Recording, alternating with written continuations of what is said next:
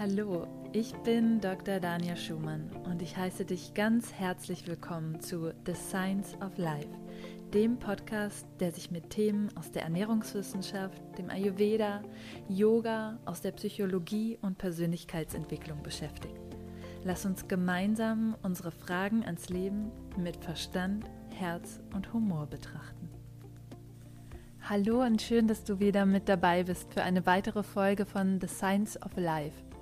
In dieser Episode habe ich ein spannendes Interview mit Dr. Markus Keller für dich.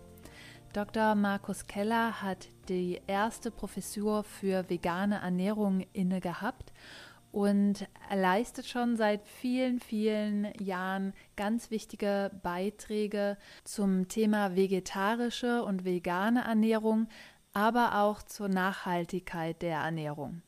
Zusammen mit Professor Klaus Leitzmann hat er ein Buch über vegetarische und vegane Ernährung herausgebracht und auch ein Buch über alternative Ernährungsformen und nachhaltige Ernährung. In diesem Interview wollen wir uns mit dem Thema vegane Ernährung in der Schwangerschaft und Stillzeit beschäftigen. Und ich bekomme hierzu immer wieder Anfragen, ob eine vegane Ernährung in der Schwangerschaft und Stillzeit möglich ist, beziehungsweise ob es auch möglich ist, die eigenen Kinder vegan zu ernähren und trotzdem mit allen Nährstoffen ausreichend zu versorgen. Natürlich ist dies auch eines meiner Fachgebiete und meiner liebsten Themen. Trotzdem habe ich mir für dieses Interview einen absoluten Experten zur Seite geholt, der in dem Bereich auch viel Forschung bereits betrieben hat und aktuell auch ähm, dabei ist, große Forschungsprojekte in Deutschland anzulegen, die eben genau das überprüfen sollen. Ist es möglich, in der Schwangerschaft vegan sich ausreichend zu versorgen, die Gesundheit des Kindes zu ermöglichen, aber auch, wie steht es mit der Gesundheit von Kindern und Jugendlichen, die sich vegan ernähren. Ich wünsche dir ganz viel Freude beim Zuhören für dieses faktengeladene Interview und hoffe, dass du ganz viel für dich daraus mitnehmen kannst. Hallo und herzlich willkommen, Dr. Keller. Vielen Dank, dass Sie sich heute die Zeit genommen haben, um im Podcast zu sein. Und wir haben ein super, super spannendes Thema. Und zwar geht es um die vegane Ernährung, vor allen Dingen in der Schwangerschaft, in der Stillzeit und auch in der Kindheit. Und ja, ich heiße Sie erstmal hier willkommen und vielleicht äh, stellen Sie sich noch mal vor für diejenigen, die Sie vielleicht nicht kennen. Sie hatten die erste vegane Professur in Deutschland inne und haben das ähm, Institut für pflanzenbasierte Ernährung gegründet. Aber vielleicht ähm, erzählen Sie den Zuhörern und Zuhörerinnen selber noch mal ein bisschen mehr Hintergrund. Ja, hallo Frau Schumann, vielen Dank auch. Mache ich gerne. Ähm, vom Hintergrund vielleicht erstmal ein paar Infos. Ich bin Ernährungswissenschaftler oder ganz korrekt Ökotrophologe, habe in Gießen an der Uni studiert, da auch mit äh, Professor Leitzmann, das ist ja so der Vollwertpapst, gearbeitet oder bin deswegen auch nach Gießen gegangen und habe mit ihm schon ziemlich früh im Studium angefangen, zusammenzuarbeiten. Wir haben dann schon auch erste Bücher äh, zusammen äh, geschrieben und eins, äh, ein wichtiges, was inzwischen in der vierten Auflage äh, erschienen ist, das ist eben so das Standardwerk, das Wissenschaftliche zu dem Thema vegetarische und vegane Ernährung. Vorher hieß es nur vegetarische Ernährung, auch wenn vegan schon drin war, aber jetzt haben wir das noch in den Titel mit reingenommen. Und ähm, genau, nach dem Studium oder während des Studiums habe ich mich eben schon stark mit dem Thema vegetarische Ernährung, vegane Ernährung, nachhaltige Ernährung beschäftigt. Nach dem Studium dann tatsächlich mal so einen kleinen Ausflug gemacht ähm, in den Handel. Das heißt, ich hatte mal einen Naturkosthandel, einen Lieferservice das ist heute ja ganz normal und verbreitet. Ich weiß nicht, ob das auf Bali so verbreitet ist, aber hier in Deutschland auf jeden Fall. Äh, ich war aber noch so ein bisschen vor der Zeit. Das war, wann war das denn? Muss ich gerade mal überlegen. Äh, so Mitte der 90er Jahre, da ging das, ich sag mal, das Bio-Thema hat dann nochmal richtig Schwung bekommen später. Da war das noch so ein bisschen zu früh. Das habe ich dann irgendwann wieder eingestellt und bin dann wieder komplett in die Wissenschaft rein, habe dann eine Doktorarbeit gemacht, auch bei Leitzmann an der Uni Gießen zum Thema alternative Ernährungskonzepte. Und ähm, ja, dann ähm, ziemlich bald danach ein erstes Institut gegründet. Das hieß Institut für alternative und nachhaltige Ernährung, IFANE abgekürzt. Das war 2010 und das gab es jetzt zehn Jahre. Und nach zehn Jahren haben wir gesagt, ja, jetzt müssen wir vielleicht mal in dem Jahr, wo sich sowieso so vieles gerade aktuell geändert hat, Sie wissen, was ich meine, ähm, haben gesagt, vielleicht machen wir auch hier äh, mal so einen Neustart und wir haben ein neues Institut gegründet, das Forschungsinstitut für pflanzenbasierte Ernährung, IFPE abgekürzt. Ähm, das hat auch eine andere Rechtsform. Das ist jetzt eine gemeinnützige GmbH, also ein, ähm, genau, also eine Körperschaft. Und vorher war das ein Einzelunternehmen. Und da haben wir jetzt einfach nochmal andere Möglichkeiten, ähm, auch was die Fördermittel betrifft, auch, auch Spenden, mit denen wir hier arbeiten im Institut, äh, zu generieren und ähnliches. Also nach zehn Jahren dann so ein Neustart. Und äh, von den Themen sind wir aber sozusagen unseren vorigen Themen treu geblieben. Es geht weiterhin alles um das Pflanzenbasierte, noch viel stärker als vorher natürlich vegan. Das ist ja einfach immer mehr geworden, auch so in der Wahrnehmung, aber auch in der Wissenschaft. Ähm, und auch vegetarisch und äh, natürlich die nachhaltige Ernährung, Ernährungsökologie. Ja, und da sind wir jetzt äh, am Wachsen. Das Team wird immer größer, was schön ist. Und ähm, ja, ich denke, wir sind da ganz gut aufgestellt. Ja, super spannend und es sind so tolle Themen, finde ich. Ähm, bin ja auch ein Gießener Gewächs und ähm, ich muss sagen, es war doch mhm. relativ wenig zum Thema nachhaltige Ernährung im Studiengang. Und deswegen finde ich das umso wichtiger, dass Sie das in Ihrer Arbeit aufgreifen und da auch nochmal die pflanzenbasierte Ernährung betonen, zu schauen, ja, was sind eigentlich Möglichkeiten in einer nachhaltigen Ernährung? Was ist wirklich nachhaltig? Und ähm, ja, vielleicht ähm, um so ein bisschen einzuleiten, das Thema ähm, vegane Ernährung, pflanzenbasierte Ernährung. Ich denke, da gibt es dann doch häufig sehr viele Vorurteile leider immer noch. Und sehr wenige machen sich wirklich die Mühe, auch die Fakten zu prüfen. Ähm, vielleicht steigen wir da vielleicht mit dem größten Vorurteil direkt einmal ein. Und zwar bezieht sich das auf eine vegane oder pflanzenbasierte Ernährung in der Schwangerschaft und in der Stillzeit. Ähm, häufig wird gesagt, dass eben der Körper über die vegane Ernährung nicht mit genügend Nährstoffen versorgt werden kann. Und ja, vielleicht schaffen wir da einfach nochmal so eine gute Grundbasis für den interessierten Hörer oder Zuhörerin, ähm, was da wirklich Fakt ist und ob diese Ernährung in der ähm, Schwangerschaft und Stillzeit bedenkenlos möglich ist. Mhm. Ja, zum einen muss man ähm, vorausschicken oder sag's mal so, die, die äh, tolle Antwort wäre jetzt ja. Punkt. Äh, oder nein, dann wäre das ganz klar, aber Sie kommen ja selber aus der Wissenschaft, das heißt, wir müssen öfter Ja, aber oder Jein sagen. Es kommt eben drauf an. Ähm, ein Punkt ist ganz äh, einfach, es gibt sehr wenige Studien zum Thema vegetarische Ernährung in der Schwangerschaft, wenige und so gut wie keine zur veganen Ernährung in der Schwangerschaft. Das ist erstmal ein Problem. Denn wenn wir irgendwelche Empfehlungen aussprechen oder Bewertungen von Ernährungsformen, dann müssen wir uns natürlich auf äh, wissenschaftliche Daten berufen und, äh, und vielleicht nicht nur auf äh, vermeintliche Experten. es äußern sich ja sehr viele zu diesen Themen. Ähm, aber wir müssen gucken, was gibt denn die Datenlage her. Und äh, die ist tatsächlich sehr dünn und war noch dünner vor ein paar Jahren, bis wir dann eben selber auch zu den Themen vegane Schwangerschaft, aber auch vegane Kinderernährung äh, Studien gemacht haben. Und insofern ähm, müssen wir erstmal mit dem arbeiten, was wir haben. Auf Grundlage der wenigen Studien, die es gibt, äh, kann man sagen, es gibt prinzipiell keine grundsätzlichen ähm, ein oder keine grundsätzlichen ähm, äh, wie sagt man, jetzt kommt das Wort nicht gerade, also nichts, was komplett dagegen sprechen würde, gegen eine vegane Ernährung in der Schwangerschaft. Denn worum geht es? Wie bei jeder Lebensphase und noch mehr in der Schwangerschaft, ich muss meinen Energie- und Nährstoffbedarf decken. In der Schwangerschaft gibt es eben bestimmte Nährstoffe, die unabhängig von der Ernährungsform kritisch sein können. Die meisten werden da auf Folsäure kommen, denn das wird ja dann supplementiert üblicherweise, um eben dann das Risiko für diese Fehlbildung, diesen Neuralbordeffekt zu verringern. Das Jod haben dann sicher auch ein paar schon gehört, dass das besonders wichtig ist in der Schwangerschaft. So, und da gibt es auch noch eine Fülle an anderen Nährstoffen, Vitamin A, es ist Vitamin B6 dabei, Vitamin B2, ähm, es ist das Eisen, da verdoppelt sich ja die Zufuhrempfehlung gegenüber den nicht schwangeren Frauen und äh, noch ein paar weitere Nährstoffe. So, und jetzt muss ich schauen, wie bekomme ich das erstmal mit einer, sage ich mal, Mischkost hin.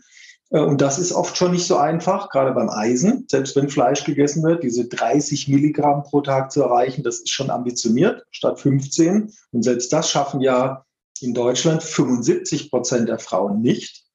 Äh, und 30 natürlich dann äh, ist fast ausgeschlossen sozusagen. Aber es ist trotzdem machbar. Und bei einer veganen Ernährung ähm, äh, bleibt es bei diesen Nährstoffen. Und dann kommen noch ein paar dazu, wie zum Beispiel Vitamin B12, was in pflanzlichen Lebensmitteln nicht enthalten ist in nennenswerten Mengen und deswegen bei veganer Ernährung immer supplementiert werden muss. Und aus den wenigen Daten, die sich jetzt auch wirklich schon diese Nährstoffe angeguckt haben bei vegan lebenden Schwangeren, und das ist meistens sind nicht alle Nährstoffe in den Studien angeguckt worden, meistens nur einzelne, ähm, äh, kann man keine allgemeingültigen Aussagen treffen, dass äh, vegane Schwangere besser oder schlechter versorgt sind. Es gibt so ein paar einzelne neuere Auswertungen, die dann zeigen, ähm, bei Vitamin B12, dass äh, zum Beispiel Vitamin B12, dass die Frauen ähm, doch sehr gewissenhaft darauf achten, die schwangeren Veganerinnen Vitamin B12 zu supplementieren, was ja ganz wichtig ist, nicht nur für die Frau selber, natürlich ganz besonders fürs Kind. Ähm, später da auch, wenn es ans Stillen geht, äh, um Vitamin B12 ausreichend in der Muttermilch zu haben beispielsweise. Aber bei anderen Nährstoffen ähm, gibt es tatsächlich hm, Optimierungsbedarf, sage ich mal, äh, wie beim Jod äh, beispielsweise, aber das haben auch die Mischköstlerinnen oft nicht so richtig im Blick. Ja, Jod ist äh, ganz wichtig für die Kindesentwicklung, fürs Gehirn beispielsweise. Und äh, bei dem Jodmangel kann es da zu schweren Schäden kommen. Das ist in unseren Ländern, in Europa, Nordamerika, äh, sehr, sehr selten. In manchen Entwicklungsländern noch häufiger. Aber ähm, hier wird üblicherweise auch den meisten Schwangeren äh, Kombipräparat verordnet, Folsäure, Jod äh, und dann manchmal auch noch Vitamin B12 da drin, vielleicht noch Vitamin D. Ähm, und deswegen gibt es diese großen Probleme eigentlich nicht. Aber tendenziell ist die Jodversorgung weiterhin, egal ob vegan oder nicht vegan, immer noch nicht optimal. Also es gibt auf jeden Fall Optimierungsbedarf, aber ähm, wir ja, müssen, brauchen einfach mehr Daten, um das wirklich äh, besser beurteilen zu können, wie die aktuelle Lage ist. Wir wissen, was wir empfehlen, das ist das eine klar, aber wie es ankommt sozusagen oder wie es umgesetzt wird, ist das andere. Ja, zwei super wichtige Punkte. Also zum einen, dass eben das häufig unabhängig ist von der Ernährungsform, dass bestimmte Nährstoffe einfach kritisch sind. Deutschland ist trotzdem ein Jodmangelgebiet, ja, sehr jodarme ähm, Böden, selenarme Böden, ja, dass man diese Faktoren häufig auch gar nicht mit einbezieht. Äh, und zum anderen eben aber auch wirklich zu schauen, ja, ähm, was wird wirklich umgesetzt auch von den äh, Empfehlungen und dass man sich natürlich unter einer veganen Ernährung sehr einseitig ernähren kann, aber mhm. auch sehr vielfältig, genauso wie man sich unter einer omnivoren Ernährung sehr einseitig oder auch sehr vielfältig ernähren kann. Und dass es da sicherlich auch nochmal sehr stark auf das Hintergrundwissen ankommt. Dann natürlich super spannend, einfach, dass die Studienlage so schlecht ist. Mhm. Ja, das heißt, eigentlich ähm, denkt man, es ist eine Fülle von Informationen vorhanden, wie Sie schon im Vorfeld gesagt hat, haben, von sogenannten Experten. Aber dass die Studienlage sehr dünn ist, das erfährt man dann häufig erst als Wissenschaftler, wenn man dann so ein Review macht oder sich mal wirklich die Studienlage anschaut und dann feststellt, wir können hier eigentlich gar keine Aussagen so wirklich treffen, wie die aktuelle Lage ist. Sie haben jetzt eine Studie begonnen, die ist noch in der Rekrutierung, die nennt sich die Preggi-Studie. Vielleicht können Sie da noch mal kurz zu was sagen, vielleicht schon erste Erkenntnisse, auch wenn sie noch nicht abgeschlossen ist. Die Rekrutierung, wie gesagt, ist noch offen, auch wenn jetzt Leute zuhören, die ähm, an der Studie noch teilnehmen möchten. Ähm, aber da können Sie sicherlich noch ein paar Worte mhm. mehr zu sagen. Ja, sehr gerne. Es ist tatsächlich eine der wenigen ähm, Studien zur veganen Ernährung in der Schwangerschaft global und die erste in Deutschland, die durchgeführt wird.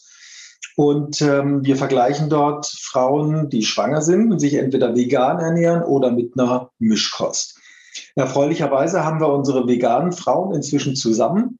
Äh, da hat uns Corona natürlich auch einen ordentlichen Strich durch die Rechnung gemacht im letzten Jahr, weil äh, natürlich viele Frauen dann auch keine Lust hatten, irgendwo in eine Klinik zu kommen.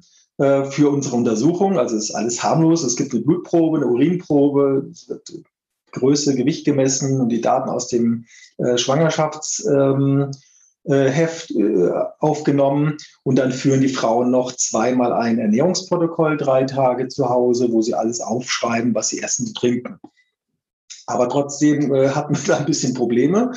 Ähm, wir wollten eigentlich schon weiter sein, aber trotzdem, ähm, es hat sich verzögert, aber wir sind trotzdem kurz vor dem Ziel tatsächlich ähm, und haben alle veganen Frauen, die äh, oder von der Anzahl her, die rein, die mitmachen sollten.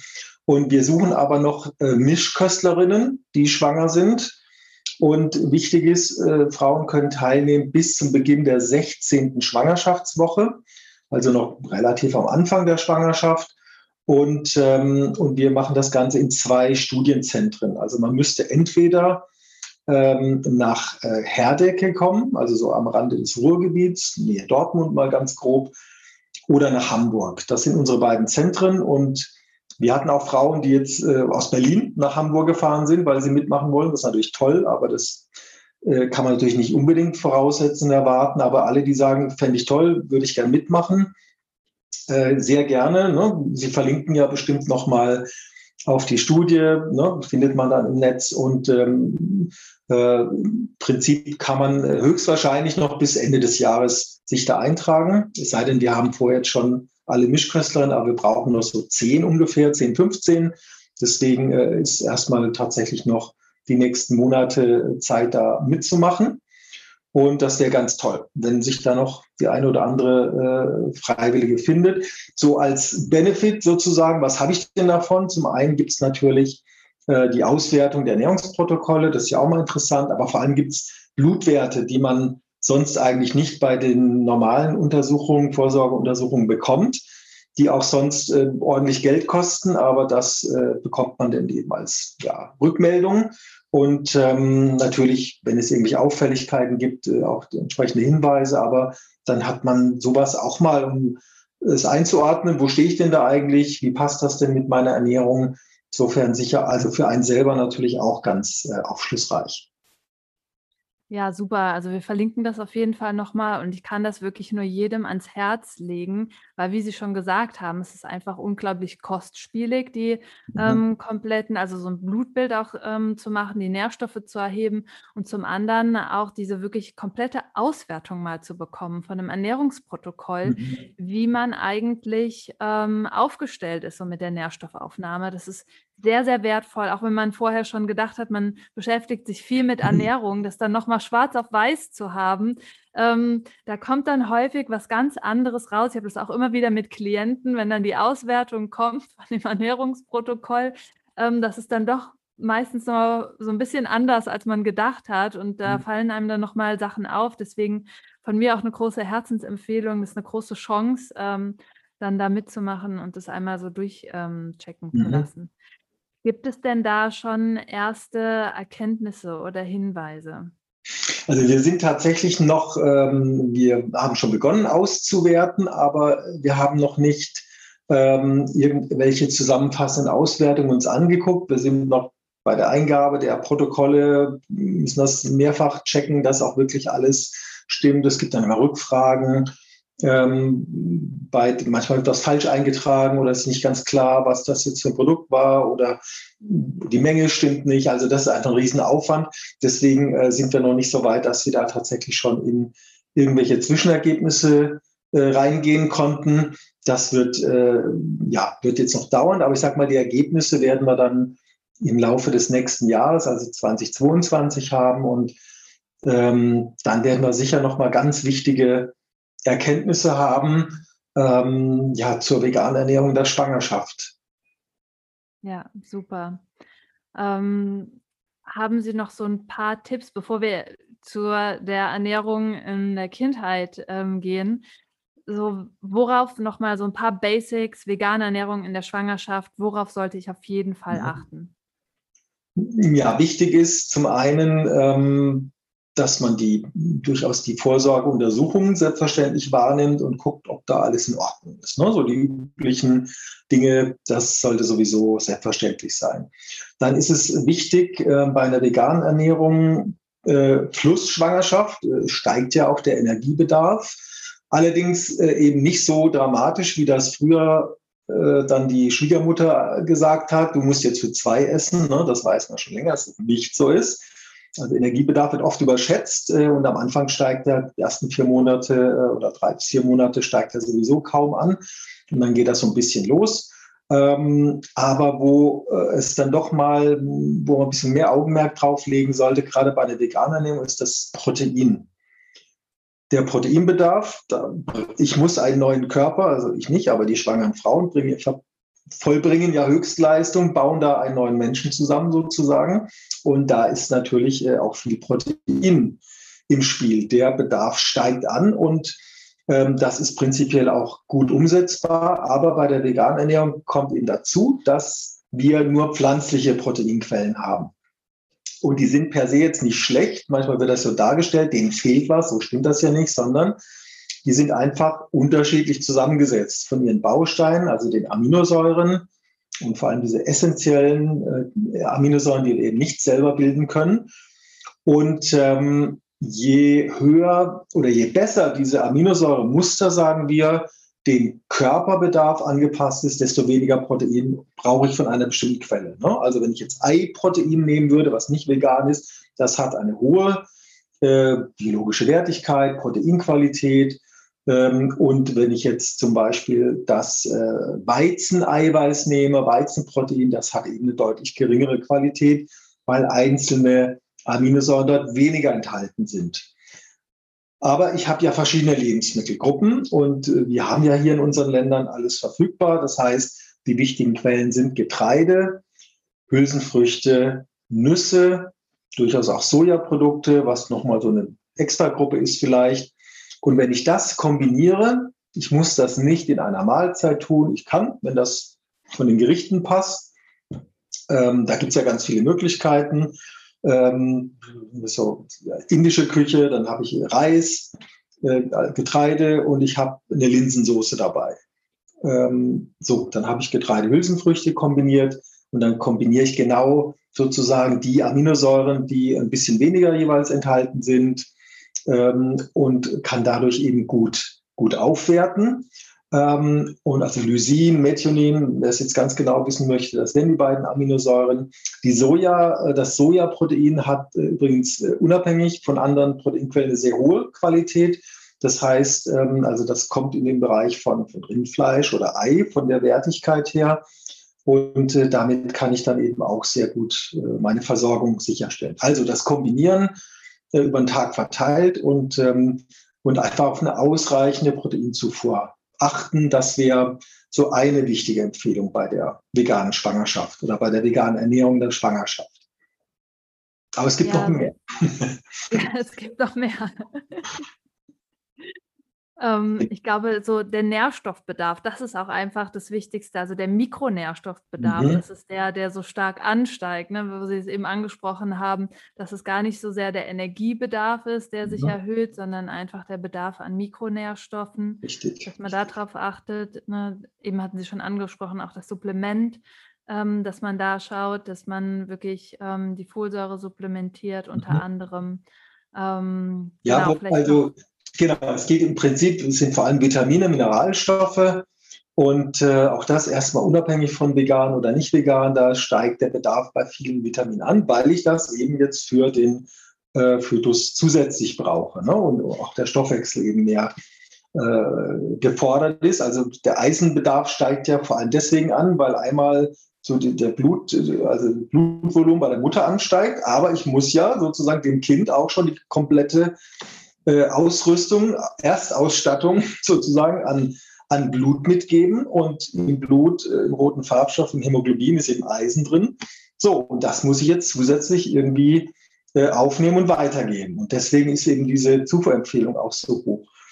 Ähm, wir haben dann auch ähm, äh, in unserer, haben eine vegane Ernährungspyramide für Schwangere auch entwickelt und ähm, dort dann ähm, natürlich besonders auf diese kritischen Nährstoffe geachtet und tatsächlich gesehen, wenn ich die Ernährung gut zusammenstelle, komme ich selbst auf diesen hohen, äh, verdoppelten, äh, auf diese Zufuhrempfehlung bei Eisen.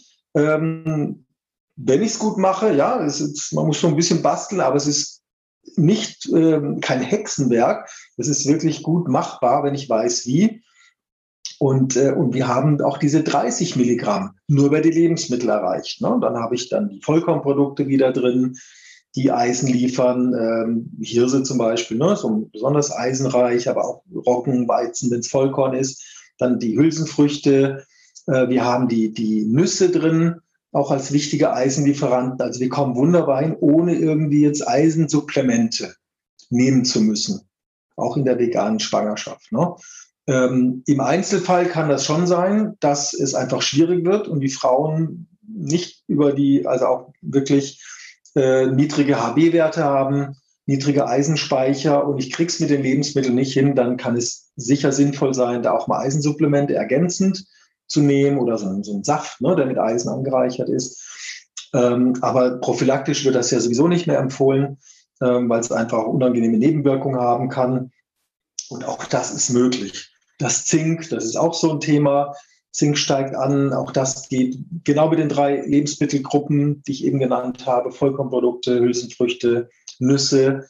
Kann ich auch den höheren Zinkbedarf decken. Und äh, es geht eben vor allem um eine äh, nährstoffdichte, vollwertige Ernährung. Das heißt, ich, nährstoffdicht heißt ja in einer bestimmten Menge, sagen wir mal 100 Gramm Lebensmittel, habe ich eben eine bestimmte Menge eines Nährstoffs drin. Und in anderen Lebensmitteln habe ich eine geringere Menge von diesem Nährstoff drin. Also wenn ich jetzt Weißmehl vergleiche mit äh, einem Vollkornmehl, dann habe ich äh, eben deutlich weniger ähm, Eisen, Zink, Vitamin B1 äh, zum Beispiel in diesem Weißmehl drin, weil es in den Randschichten vom Getreide vor allem enthalten ist, als in dem Vollkornmehl oder in dem Vollkornbrot. Und deswegen ist das nährstoffdichter. Und äh, es sollte eh selbstverständlich sein bei einer, äh, bei einer schwangeren Ernährung, dass es eine vollwertige Ernährung ist. Aber es ist ja nicht so, dass alle Nicht-Schwangeren sich super ernähren würden und bei den Veganen müssen wir jetzt mal aufpassen, sondern im Gegenteil. Viele Schwangere haben richtig Probleme, so eine gute, auch wenn es mit Mischkost ist, eine vollwertige Ernährung mit Mischkost in der Schwangerschaft umzusetzen. Das ist sehr verbreitet. Ne? Und äh, deswegen ähm, schneiden vegane Frauen oft auch besser ab. Auch wenn wir jetzt mal die Nichtschwangeren erstmal betrachten, weil sie eben oft mehr Ernährungswissen haben und auch mehr auf diese Nährstoffdichte achten, auf vollwertige Lebensmittel ne? und auch auf frische Lebensmittel, Vitamin C, äh, Folsäure. Das ist ja in der Schwangerschaft so eins der ganz wichtigen Vitamine. Und bei Veganerinnen haben wir oft äh, eine doppelt so hohe Folsäurezufuhr nur über die Lebensmittel als bei den Nicht-Veganerinnen, ne? weil einfach mehr frisches Gemüse gegessen wird, mehr Vollkornprodukte zum Beispiel. Ne? Und insofern, ähm, äh, also gibt es ja auch viele Vorteile, das darf man ja auch nicht vergessen. Also man muss nicht nur immer gucken, oh, wo hängt's denn? Kritische Nährstoffe, sondern es gibt ja viele Nährstoffe, wo die veganen oder eine vegane Ernährung punktet. Ne? Und das ist jetzt zum Beispiel Folsäure, Vitamin C, es sind aber auch die äh, Ballaststoffe, äh, Magnesium, was ja dann auch in der ähm, in der Schwangerschaft ein Thema ist, in Bezug auf ne, die, die Krämpfe, Wadenkrämpfe. Und bei Magnesium schneiden Menschen, die vegan leben, ab, haben auch eine höhere Zufuhr. Und das äh, lindert dann auch äh, diese Schwangerschaftsbeschwerden. Ja, super. Und äh, richtig tolle Punkte, auch die Sie da angesprochen haben. Allein erstmal, dass es möglich ist, den Eisenbedarf zu decken über eine vollwertige Ernährung. Und vielleicht hier auch nochmal zwei wichtige Punkte, wo häufig so Vorurteile da sind, ist auch gegen ähm, Getreideprodukte, ja, das ähm, Gluten, was jetzt so irgendwie in, in den Medien verteufelt wird. Und wir vergessen häufig, wie viele wichtige Nährstoffe eben wirklich Vollkorngetreide liefert. Und solange ich da keine Zöliakie habe, ist es einfach sehr wichtig, wirklich in die mit einzubeziehen in eine mhm. ausgewogene Ernährung. Und das andere sind Sojaprodukte. Es gibt einfach mhm. keine Studien, die belegen, dass eben die ähm, Phytoöstrogene aus den Soja ähm, Produkten wirklich eine negative Wirkung hätte. Und man muss immer bedenken, man isst ja nicht morgens, mittags, abends Sojaprodukte, ja, sondern sie können Teil von einer ausgewogenen Ernährung sein. Vielleicht das auch nochmal so ja. ein wichtiger Zusatz. Genau. Welche Supplemente würden Sie jetzt ähm, definitiv empfehlen in der veganen Ernährung? Erstmal Vitamin B12, das ist ganz klar, denn äh, pflanzliche Lebensmittel enthalten praktisch kein Vitamin B12. Und ähm, ansonsten brauchen wir erstmal gar keine weiteren Supplemente. Ähm, bei Folsäure oder Folat, der das, was in den Lebensmitteln drin ist, das heißt Folat, das synthetische ist die Folsäure, müssten, äh, muss man so ein bisschen abwägen. Die Empfehlung prinzipiell ist, äh, äh egal wie ich mich ernähre, 400 Mikrogramm Folsäure in der Schwangerschaft. Wichtig ist ja, am Anfang der Schwangerschaft, also idealerweise schon vor Beginn der Schwangerschaft, ähm, weil dieser Neuralrohrschluss äh, in den ersten, ähm, ich müß, weiß nicht aus dem Kopf genau, in den ersten sieben Tagen ist das erledigt sozusagen, der Schwangerschaft. Und viele Frauen wissen ja noch gar nicht, dass sie da schwanger sind. Das heißt also, es gilt ja die Empfehlung tatsächlich, ähm, ähm, Frauen, die schwanger werden wollen oder könnten, für die gilt diese Empfehlung. Also nicht erst, wenn ich weiß, okay, und ich bin schon im zweiten Monat, äh, dann ist das tatsächlich, äh, kann es schon theoretisch zu spät sein. Also dann bringt das nicht mehr so viel, sondern wichtig ist am Anfang der Schwangerschaft. Und auch da Grundlage ist, habe ich schon eine vollwertige Ernährung, dann muss ich mir da überhaupt keine Gedanken machen, weil ich einfach gut dann mit Folat oder Folsäure versorgt bin.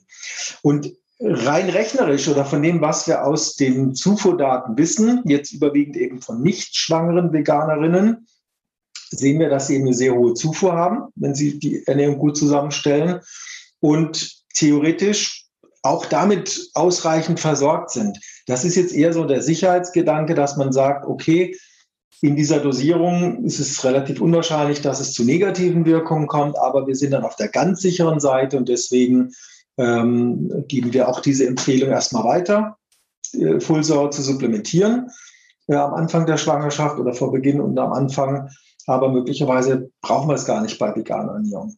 So.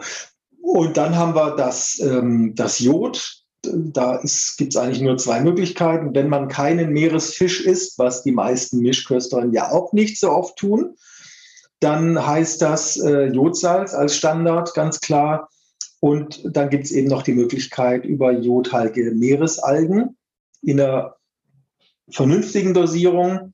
Das heißt also, ähm, die Empfehlungen, die auf der Packung vorhanden sind, die Höchst, den Höchstverzehr nicht zu überschreiten. Also das heißt, ganz grob mal gesagt, ungefähr ein äh, Nori-Blatt, ne, diese Sushi-Alge Nori. Ähm, das ist zum Beispiel so eine Tagesempfehlung. Das gibt es aber auch als, ähm, als Flocken Nori. Das kann ich dann so über meine, den Salat streuen, in die Gerichte mit reinmachen. Äh, plus Jodsalz, damit komme ich eben auch sehr gut auf meine Zufuhrempfehlung. Alternativ gäbe es halt noch Jodsupplemente. Es gibt auch so Algenpresslinge, aus, aus Kelp zum Beispiel, so eine Meeresalge.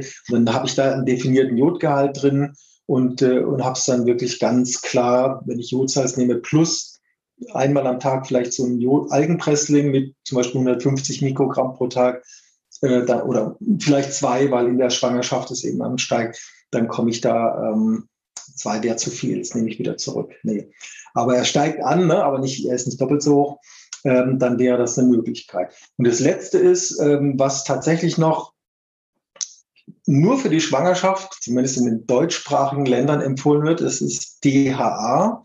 Das ist die langkettige oder eine der langkettigen Omega-3-Fettsäuren. Die kommt üblicherweise auch nur in Meeresfisch vor. Aber ähm, die Fische machen das auch nicht selber, sondern die haben so hohe Gehalte, weil sie bestimmte Meeresalgen essen. Mikroalgen. Und diese Algen, die produzieren eigentlich das äh, DHA, also diese langkettige Omega-3-Fettsäure. Und die ist auch wiederum ganz wichtig für die Kindesentwicklung, fürs Auge, fürs Gehirn.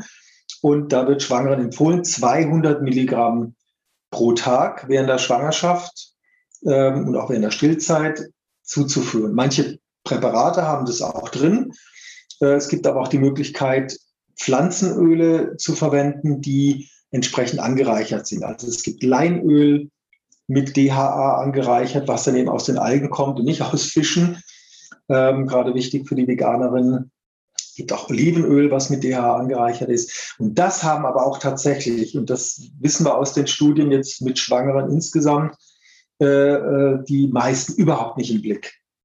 Folsäure ja, das nehmen die meisten oft zu spät oder später als empfohlen wird. Jod wenig und DHA wird so gut wie gar nicht verwendet. Ganz, ganz selten. Und das ist schon äh, wirklich ein Problem und das gilt für die Veganerinnen genauso. Die wissen das oft auch nicht, dass man da mehr drauf achten müsste, ähm, da das wirklich mit einzubeziehen. Aber dann sind wir eigentlich durch mit den Supplementen. Das heißt also, der Unterschied zur nicht veganen Schwangerschaft ist eigentlich nur Vitamin B12 erstmal und, und das andere gilt für alle unabhängig von der Ernährung. Super spannend. Vielen, vielen Dank. Auch nochmal auch der Hinweis dann auf diese zwei Nährstoffe DHA und äh, Jod, dass mhm. es häufig vergessen wird. Ähm, ja, wie sieht es jetzt in der Kindheit aus? Also wir haben da so ein kleines Wesen, das entwickelt sich. Ähm, ich bin damals relativ früh Vegetarierin geworden und zu der Zeit sagt man noch, Kind, du wirst nicht mehr wachsen, pass auf, wo du musst doch äh, Fleisch essen. Als kleiner Zusatz, ich bin 1,80 Meter groß geworden, also ähm, daran kann es nicht gelegen haben. Ja, sonst ähm, wären es 1,90 Meter. Ja. Vielleicht. Vielleicht, vielleicht. Wie sieht es jetzt aus? Ähm, ist es möglich, da sind auch zwei äh, Studien gelaufen jetzt, ähm, die Veggie-Studie und die Veggie-Studie Youth. Mhm. Ähm, da gibt es schon Erkenntnisse raus, zumindest aus der ersten. Ist es möglich und wie gut sind vegane Kinder versorgt? Mhm. Also die erste Teilfrage, die kann man wirklich klar mit Ja beantworten, äh, wobei auch da wieder der Zusatz kommt, wenn man es richtig macht. Mhm. Wir haben diese beiden Studien durchgeführt, wiederum, warum? Weil es so, zu, so gut wie keine Studien mit veganen Kindern gibt. Es gibt ein bisschen mehr mit vegetarischen Kindern. Ähm, aber es ist wirklich sehr überschaubar. Also bis wir unsere beiden Studien angefangen hatten, gab es, und das ist jetzt äh, wirklich wahr, ähm, in der wissenschaftlichen Literatur genau äh, Studien oder Publikationen aus von zwei ähm, veganen Kindergruppen sozusagen. Einmal USA, einmal Großbritannien. Und das war die 70er Jahre, 80er Jahre, also uralt äh, wenige Kinder. In der einen waren es ein bisschen mehr, da war aber nur so eine ganz spezielle Fragestellung. Bei der zweiten waren es dann ging es sehr um, um Eisen und, und, ein paar einzelne Nährstoffe und durchaus auch so Körpergröße und so weiter. Also total dünne Studienlage. Und äh, bei Kindern ist es ja, ja vielleicht noch mehr in der Kritik als bei Schwangeren, ähm, weil jetzt geht es ja nochmal um, um, um die äh, um Dritte sozusagen. Geht es ja bei der Schwangerschaft auch schon, aber bei Kindern geht es halt wirklich nochmal um andere äh, Lebewesen, die ja schon rumlaufen oder rumkriechen zumindest erstmal. Und ähm, ja, deswegen äh, ist das, äh, wird das von vielen äh, Ernährungswissenschaftlern, Medizinern sehr, sehr kritisch gesehen. Aber auch hier, die Studienlage ist einfach dünn. Und, ähm, und das Interessante ist, das gilt übrigens auch für die Schwangerschaft, ähm, wenn man mal in den verschiedenen Ländern schaut, die Fachgesellschaften, das ist bei uns jetzt die Deutsche Gesellschaft für Ernährung zum Beispiel. Da gibt es eine USA-Organisation, in Neuseeland, in Australien. In anderen Ländern äh, wird diese dünne Studienlage auf dem anders bewertet. Hierzulande, Deutschland zum Beispiel, äh, wird gesagt, eine vegane Ernährung, Schwangerschaft, Stillzeit, Kindheit empfehlen wir nicht. Das heißt aber jetzt nicht mehr wie früher, wir warnen davor oder wir raten ab oder wir lehnen es ab. Das war früher so der, der, der ja, so die Meinung. Jetzt steht dann nur noch in Anführungszeichen, wir empfehlen es nicht. Wer es dennoch machen möchte, soll auf kritische Nährstoffe achten, Vitamin B12 supplementieren, sich ernährungswissenschaftlich beraten lassen, beim Arzt sich auch mal Blutwerte angucken. Also im Prinzip nichts anderes, was wir auch sagen hier vom Institut her. Das hat sich also schon geändert. In anderen Ländern, wie den USA beispielsweise, Australien, da wird es aber anders formuliert. Da sagt man, eine vegane Ernährung oder vegetarische und auch vegane Ernährung ähm, ist für alle Lebensphasen geeignet. Von Schwangerschaft über Stillzeit, Kindheit, Jugend bis ins Alter. Auch wenn man es richtig macht, wenn ich Vitamin B12 supplementiere und so weiter, klar. Ne? Aber es wird komplett äh, anders ausgedrückt und sogar gesagt, es kann, hat viele Gesundheitsvorteile, wenn ich das richtig mache. Ähm, das wird hier auch nicht verschwiegen in den Positionspapieren, aber ähm, die Überschrift ist erstmal, wir, wir empfehlen es nicht. Okay, wenn ihr aber trotzdem wollt, dann bitte so und so. Aber woanders heißt es, es ist eine gesundheitsfördernde Ernährung, die den Nährstoffbedarf decken kann und Vorteile haben kann, ne, wenn ich es richtig mache. So, alle berufen sich auf dieselben Studien. Das ist vielleicht auch schon mal so ein Unterschied. Aber dennoch, wir müssen ja gucken, was, äh, was zeigen die Studien. Und ähm, äh, unterm Strich ähm, konnte man vorher nicht so viel sagen, weil es einfach zu wenig Daten gab. Ähm, tendenziell war so ein Ergebnis, vegane Ernährung sind am Anfang und auch vegetarische in den jüngeren Jahren, also bis zum fünften Lebensjahr, tendenziell ein bisschen kleiner also schlanker, das ist ja gut, ne, wenn man so die Kindheitsadipositas heute inzwischen anguckt. Ähm, aber dann gab es oft, ein, äh, oder nicht oft, sondern in diesen wenigen Studien Aufholwachstum nach dem fünften Lebensjahr. Auch da konnte man erstmal sagen, es spricht nichts dagegen. Es gab ein paar kritische Nährstoffe. Gut, die Daten sind alt. Unsere Daten sind jetzt eben brandaktuell sozusagen. Ähm, also in den letzten, ähm, wann haben wir die, äh, muss, muss überlegen, wann hatten wir denn angefangen, 2016, 17, glaube ich, haben wir die erste von den beiden angefangen, also ziemlich aktuell.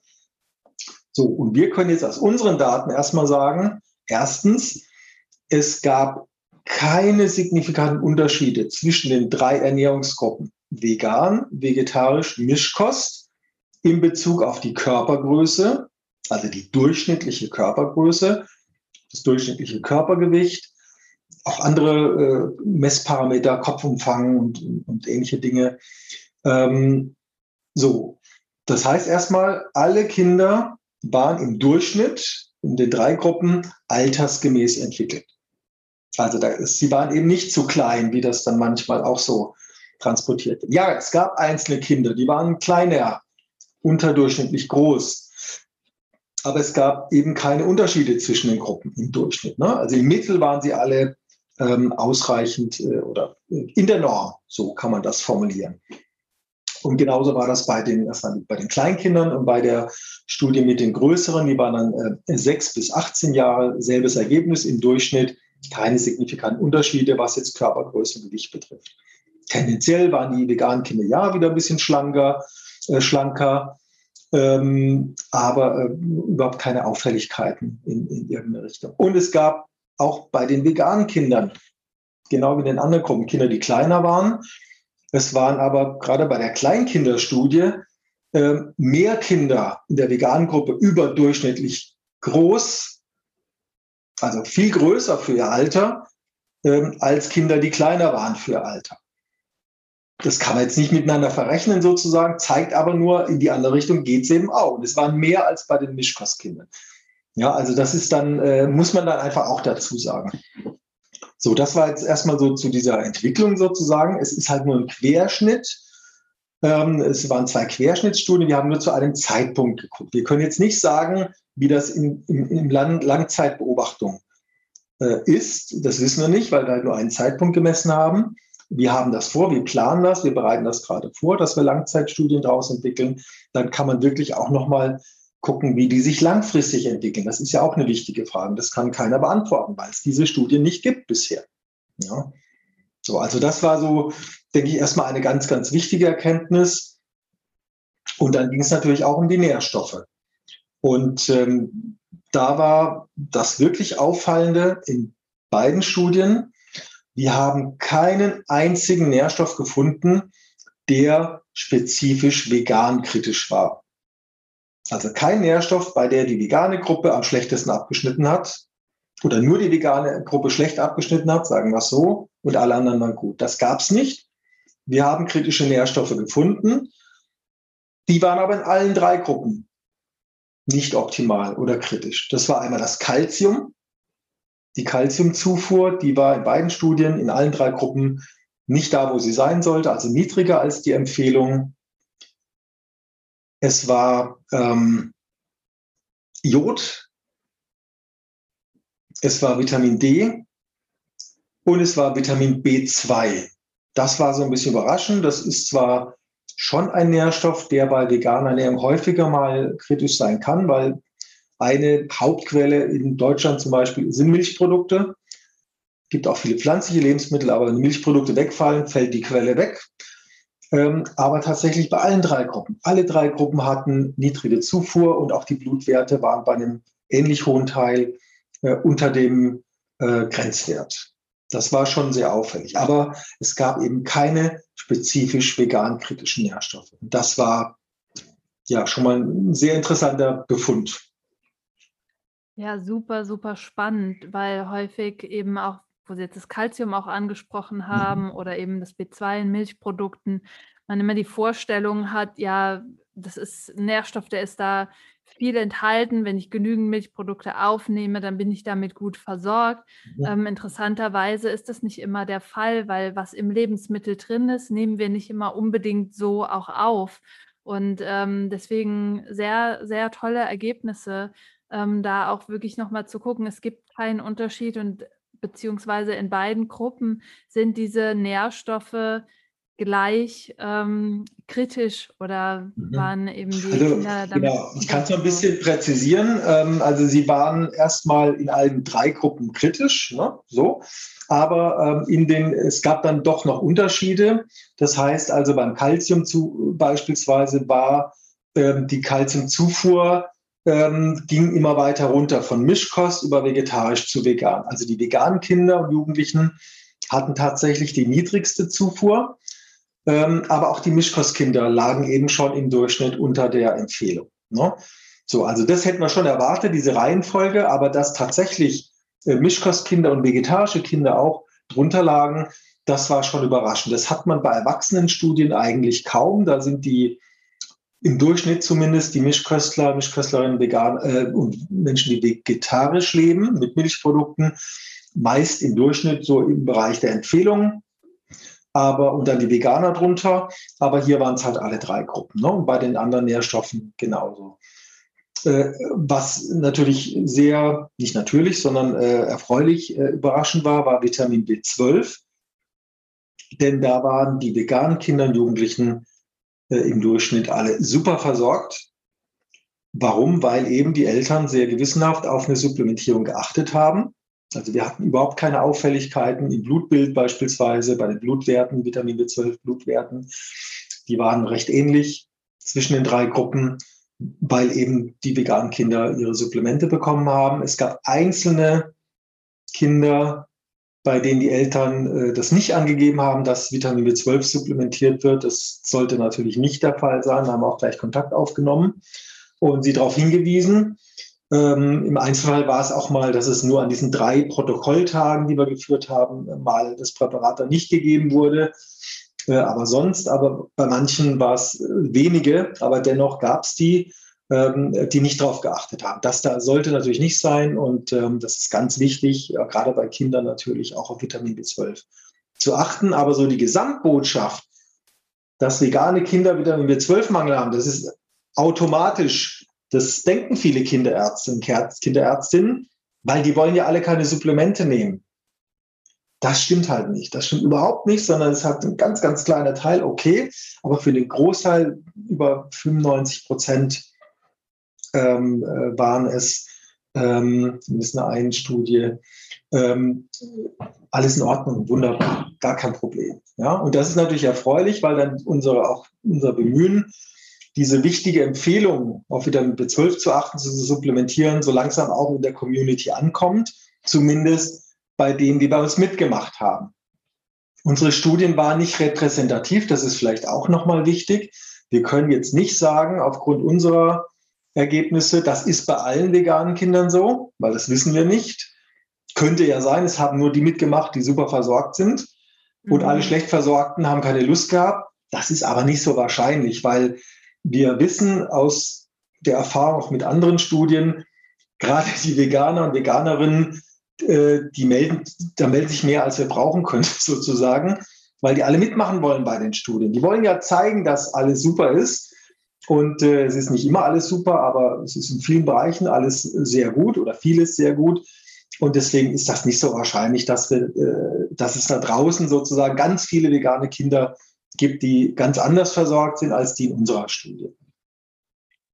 Jetzt stellen sich vielleicht einige Eltern die Frage, okay, wir haben die vegane Ernährung und wenn wir uns das bei Erwachsenen anschauen, dann sehen wir, dass da eine viel größere Lebensmittelvielfalt da ist, viel mehr Gemüse aufgenommen wird und Sie sind selber Vater. Mhm. Ähm, wie ist das denn, wenn ich jetzt ein Kind zu Hause habe und ähm, das möchte einfach kein Gemüse essen oder hm. beziehungsweise die eigentlich tolle Vielfalt, die einem mit einer veganen mhm. Ernährung zur Verfügung steht.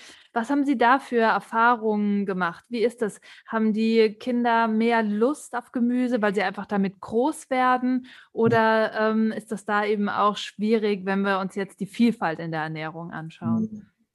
Ja, wir machen das ja so, wenn die müssen sitzen bleiben, bis alles gegessen ist und wenn das drei Tage dauert, ganz einfach. Nee, natürlich nicht.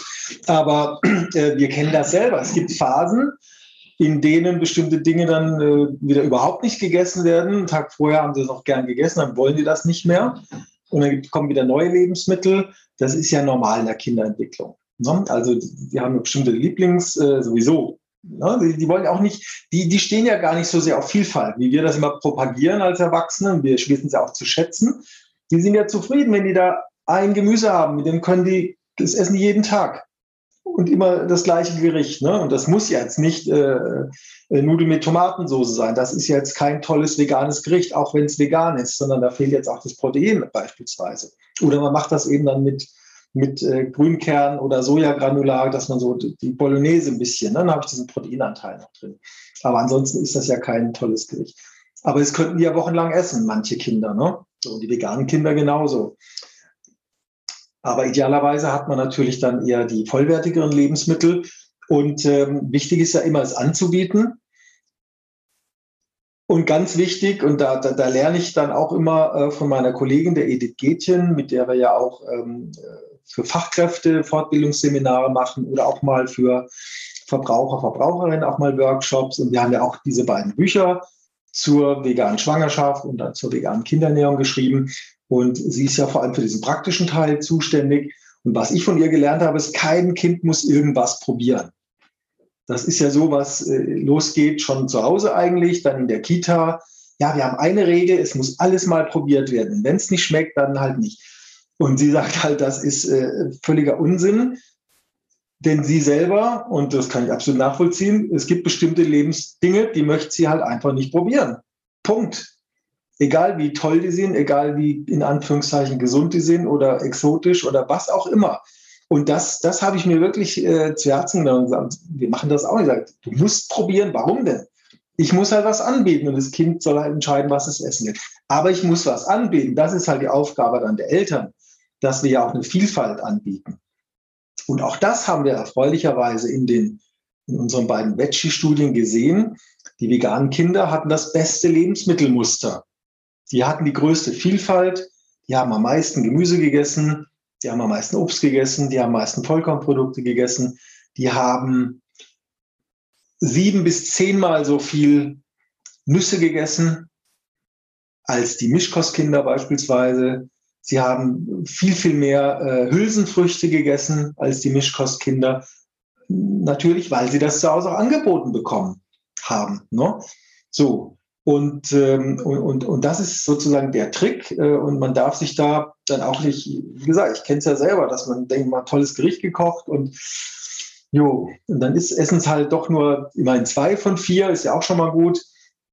Aber irgendwann essen es alle äh, oder dann wechseln die halt wieder. So, das ist, ist ganz normal.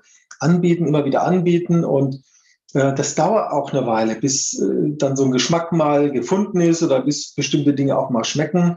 Und ähm, wichtig ist, ähm, dass man, also es wird ja einfach von den Eltern oft auch weitergegeben. Wenn die Eltern kein Gemüse essen, das ist jetzt auch so mehr aus dem Bereich der Beratung jetzt bei Kitas, ähm, die, ah, mein Kind isst kein Gemüse. Wenn man dann die fragt, was esst ihr denn an Gemüse? Und dann kommt da vielleicht mal, ja, mal Salat mal, das haben wir auch schon mal gegessen letzte Woche, äh, Gurken, Tomaten ab und zu. Und das war es dann oft. Dann kann man ja nicht erwarten, dass die Kinder sich jetzt äh, aufs Gemüse stürzen, wenn sie es überhaupt nicht kennen. Na, also das ist oft, muss man den Ball direkt an die Eltern geben natürlich. Und ähm, ja, und da einfach Geduld haben. Irgendwann kommt das dann auch. Super wichtiger Punkt, ja, das, das Anbieten und es mhm. ist auch schön zu sehen, dass da eben auch angenommen wird, wenn da kein, ja. kein Druck hinter ist. Ähm, auch hier wahrscheinlich kann ich mir schon denken, ist die Antwort, was Supplemente betrifft, wahrscheinlich auch hier nur das B12 zu nennen oder würden Sie da noch was hinzufügen? Das ist das Wichtigste oder erstmal das einzig Zwingende sozusagen, Vitamin B12. Dann wiederholt sich das wie bei der Schwangerschaft. Auch bei den Kindern ist durchaus sinnvoll, ähm, DHA als äh, angereichertes Öl zu geben. Es gibt keine Zufuhrempfehlung in den deutschsprachigen Ländern. Es gibt aber in vielen anderen Ländern Zufuhrempfehlungen und auch international. Aber in Deutschland haben wir das noch nicht. Und äh, da wird das so ein bisschen über den Fisch versucht abzudecken quasi. Ähm, und äh, DHA ist halt, äh, es ist nicht essentiell, weil wir es theoretisch selber bilden können aus der pflanzlichen Omega-3-Fettsäure, dieser Alpha-Linolensäure, die in Leinöl zum Beispiel vorkommt. Da ist eine ganz kleine Umwandlungsrate und äh, DHA ist gerade bei den Kindern weiterhin wichtig für die Gehirnentwicklung und auch für die äh, kognitiven Leistungen. Und insofern ähm, ist es schon sinnvoll, wirklich auch dieses so ein Öl mit einzubeziehen in Maßen. Das kann man, wir haben dann auch die entsprechenden Mengenempfehlungen. Ich habe es jetzt nicht im Kopf, haben wir Tabellen, wo wir das auch entsprechend abgeleitet haben. Äh, wiederum das Jodsalz, ne, also plus die Algen. Und äh, ansonsten gibt es auch keine Supplemente, die ich hier zusätzlich geben muss. Öfter kann mal tatsächlich Eisen oder Zink so ein bisschen schlechter sein. Eisen noch mal mehr, wenn es jetzt Richtung Teenager geht, ne, oder gerade Mädchen natürlich dann vor allem. Ähm, oder beide Geschlechter, wenn sie dann in die Pubertät nochmal Wachstumsschub haben, Muskelaufbau, dann kommt Eisen nochmal zum Tragen. Ähm, aber auch das Zink. Und das kann mal tatsächlich nicht optimal sein und dann ist es auch vielleicht nicht verkehrt, auch mal so einen eisenreichen Saft oder einen eisenangereicherten Saft mit einzubeziehen ab und zu. Ähm, und beim Zink, ähm, dann würde ich erstmal das komplett über Nüsse, Nussmusse äh, probieren. Äh, viele Kinder essen gerne Nussmusse ähm, oder auch Nüsse, wenn sie ein bisschen älter sind. Die Kleinen sollten ja noch keine Nüsse wegen Verschluckungsgefahr bekommen, aber da kann man mit Nussmusen arbeiten liefern Eisen, liefern Zink. Also wunderbare Möglichkeit, äh, die beiden Nährstoffe da reinzubekommen. Äh, dann haben wir vielleicht noch Selen, das haben wir noch gar nicht angesprochen. Das ist ja generell ein bisschen schwierig, weil Selen ja in unseren Böden ja quasi nicht enthalten ist, deswegen nicht in den Lebensmitteln, ein paar tierische Lebensmittel. Ansonsten haben wir an Lebensmittelgruppen oder eigentlich nur ein Einzellebensmittel, das ist die Paranuss.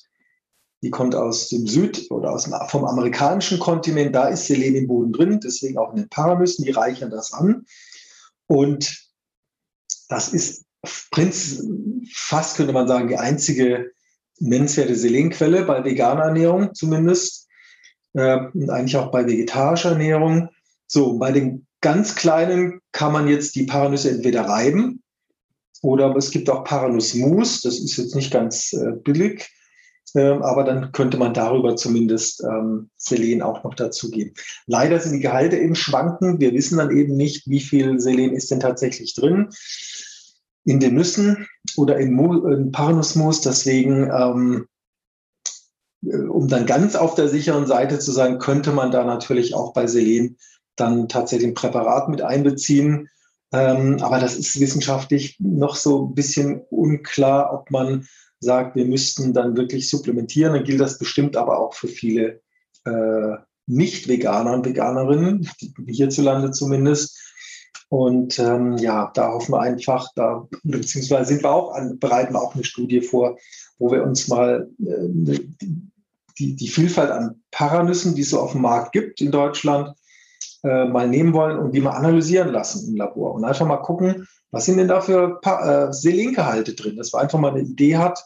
Es gibt ein paar Studien, aber sehr wenige und dass man einmal guckt, das, was ich jetzt in dem Laden kaufe oder von dem Hersteller, wie viel Selen ist da drin? Die Hersteller wissen das auch nicht, weil sie es nicht untersucht haben. Und dann können wir da vielleicht mal so ein bisschen bessere Empfehlungen dann auch geben. Super, also auf die äh, Studie warte ich mit äh, Spannung. Das war eine Frage, die ich mir nämlich auch schon öfter mhm. gestellt habe.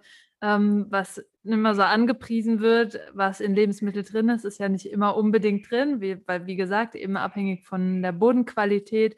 Und die hat definitiv auch in anderen Ländern, glaube ich, in den mhm. letzten Jahren, Jahrzehnten äh, gelitten. Deswegen, da warte ich auf jeden Fall mit Spannung drauf. Ja, ich weiß gar nicht, wie ist, dann, wie ist das denn jetzt auf Bali beispielsweise? Ist das denn dort mit Selen im Boden? Wissen Sie das? Das weiß ich gar nicht genau. Also es werden hier vor allen Dingen Cashews angebaut. Mhm. Mhm. Ähm, aber wie die Selengehalte sind, das müsste ich auch mhm. noch mal recherchieren. Ja, nochmal ganz interessant. Nächster ja. Podcast. Ja, definitiv. Nächste Feldstudie. Ja, genau. Super.